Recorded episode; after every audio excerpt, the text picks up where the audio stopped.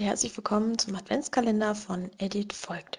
Ich bin Amaranth und heute habe ich folgenden Serientipp für euch. Ruiz Royal Love in the Palace. Wobei eigentlich müsste es ja Ruiz Imperial Love in the Palace heißen, denn es spielt zur Kaiserzeit in China. Genauer zur Zeit von Kaiser Shanlong, der Mitte des 18. Jahrhunderts in der Qing-Dynastie lebte. Rouilly gab es wirklich, wenn auch ihr genauer Name nicht wirklich bekannt ist. Deshalb wird sie auch gerne die Stiefkaiserin genannt. Die Aufzeichnungen über sie sind sehr lückenhaft, weil der Kaiser diese nach ihrem Tod hat vernichten lassen. Ihr seht schon, dieses Drama verspricht viel Drama. Um den Überblick über die ganzen Personen zu behalten, habe ich mir die englische Wikipedia-Seite des Kaisers gerne aufgerufen. Die deutsche ist hier leider sehr lückenhaft. Die Serie basiert auf einem chinesischen Roman und auch die Serie Empresses in the Palace gehört dazu. Diese spielt vorher und behandelt die Geschichte der Mutter des Kaisers. Wer sich dafür also interessiert und sie bei YouTube gucken möchte, ich kann sie auch empfehlen. Kurz zum Inhalt der Serie. Die Serie versucht in 85 Folgen, ja, richtig gehört, aber es lohnt sich, das Leben von Ruyi zu beschreiben. 30 Jahre lassen sich leider nur schlecht in 30 Folgen pressen. Ruyi und ähm, Honglin, so hieß der Kaiser vor seiner Ernennung, kennen sich seit Kindertagen und mögen einander sehr.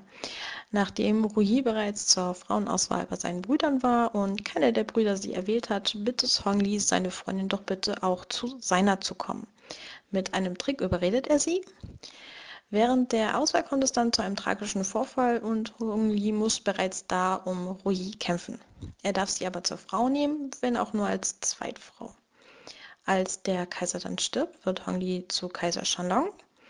Und im Laufe der Jahre treten weitere Frauen in den Harem ein und andere sterben. Kinder werden geboren und sterben. Guckt man sich Shandongs Familie an, wurde zu der Zeit entsprechend sehr viel gestorben. Das war ja auch in Europa zu der Zeit nicht anders. Mich haben die beiden Hauptdarsteller in diesen Rollen einfach überzeugt, aber auch das Setting ist einfach wunderschön. Es ist meistens etwas düster, weil die Räume halt noch nicht so gut belüftet waren und es auch noch keine Fenster gab, wie sie heute ja existieren. Und weswegen ich diese Serie ganz besonders empfehlen möchte und sie jetzt in diesen Adventskalender so schön passt, ist, ähm, dass es sehr viele Winterszenen gibt denn Ruhi liebt Pflaumenblüten und diese blühen nur im Winter. Entsprechend gibt es viele Szenen im Winter und mit Schnee und es ist einfach wunder, wunderschön. Für alles Gesagte und Fehler übernehmen wir wie immer keine Garantie und wie immer gilt bei uns, Edit folgt. Bis zum nächsten Mal. Tschüss.